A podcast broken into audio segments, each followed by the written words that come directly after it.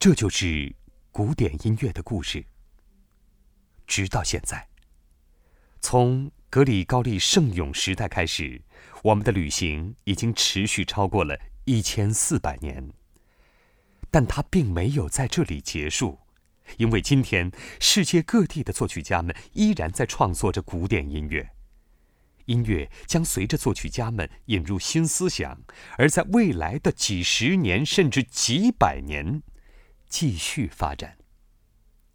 我们知道，一个没有音乐的世界将是一个安静的地方，但你不认为那也同样会是一个？非常非常无趣的地方吗？